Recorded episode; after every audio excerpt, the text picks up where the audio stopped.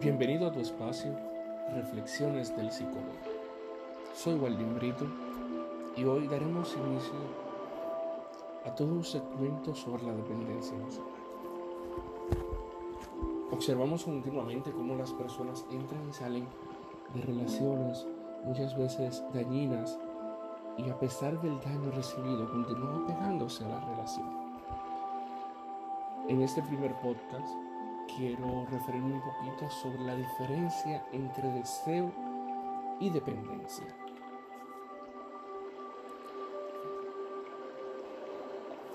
Que todos deseemos a nuestras parejas, que nos deleitemos con su presencia, con pasar tiempo con ellas, no es una señal de dependencia, es un intercambio de reforzadores. ¿Y qué significa un intercambio de reforzadores? Que el hecho de que nos agrade compartir con esta persona sus chistes, sus conversaciones, no nos hacen dependientes ellos.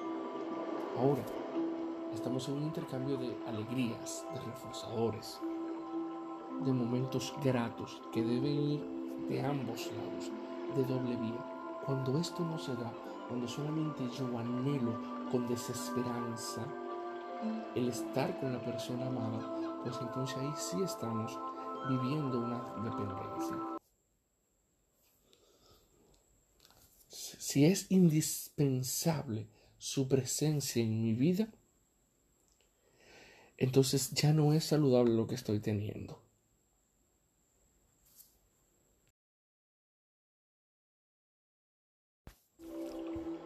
Bienvenido a tu espacio, Reflexiones del Psicólogo. Soy Walden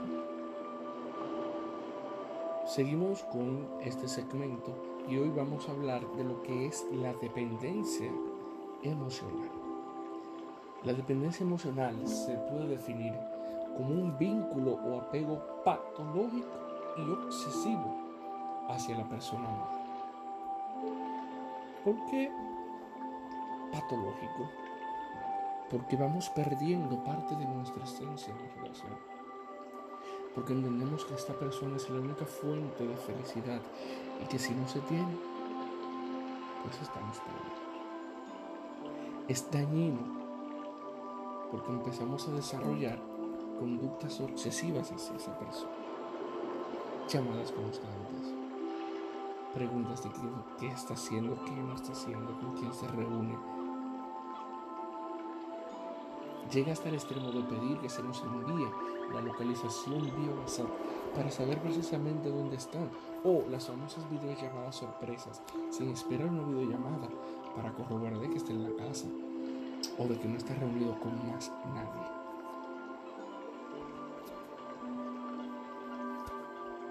Generalmente, cuando impera una dependencia emocional, las relaciones o los vínculos afectivos suelen ser inestables, destructivos y marcados por un fuerte desequilibrio emocional, donde el dependiente idealiza y magnifica al ser amado. Es la un, es lo máximo, lo mejor que me ha tocado en la vida, por tanto tengo que cuidarlo con uñas y dientes.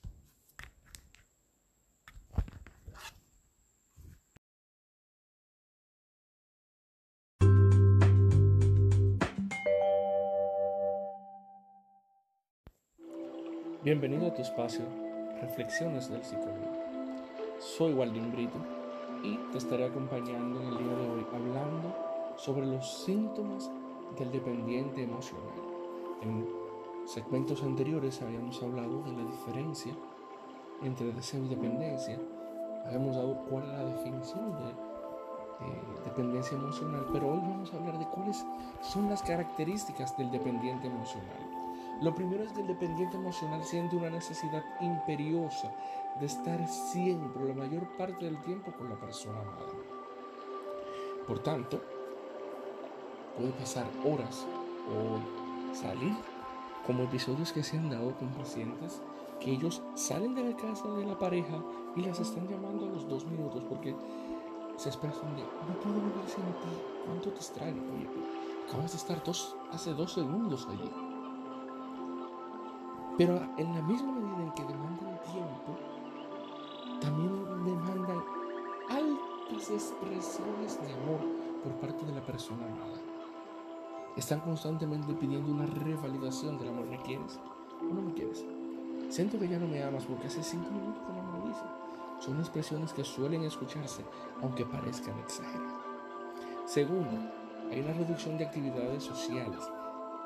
El, el dependiente emocional deja de hacer cosas que antes les eran placenteras, porque todo el tiempo y mi atención y mis energías deben ir hacia la persona amada. Tercero, se experimenta una gran sensación de malestar o ansiedad o simplemente desasosiego cuando no se tienen estas manifestaciones de amor que hemos hablado en el punto 1. Si ya no me hablo como antes, es que ya no me quiere, es que debe tener a otra. Y cuarto, altos niveles de obsesión, preocupación, celos irracionales, miedo al abandono o al ser engañados.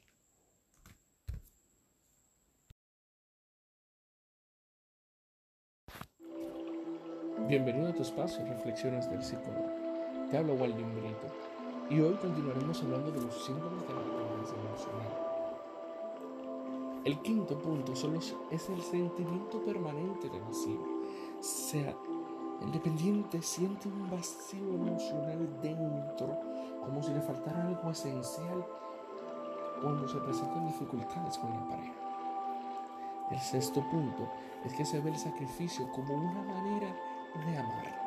Una manifestación de que tanto te amo, que tanto te quiero, es que me sacrifico por ti. Conozco casos de personas que asumen compromisos financieros, préstamos, para ayudar a la otra persona y terminar la relación. Continúan pagando préstamos que no, no les han beneficiado. O se alejan de familiares. O postergan sus estudios de, bueno, yo dejaré la universidad para que tú seas quien estudie o para ayudar a los niños o porque me necesitas en tu negocio. Porque el sacrificio es una manera de amar para el, para el dependiente. Séptimo, renuncian a sus necesidades personales, como he dicho ahora el ejemplo de los estudios o del dinero para cosas básicas. La relación se vuelve sin espontaneidad sino que sigue un patrón, porque como este patrón es el que ha funcionado, si rompemos esta rutina, pues la relación se viene abajo y no puedo permitirme que la relación se venga abajo. Y por tanto, la capacidad de resolución de conflicto se ve severamente afectada. Noveno punto, llegan las justificaciones. Él me ama, pero aún no lo sabe.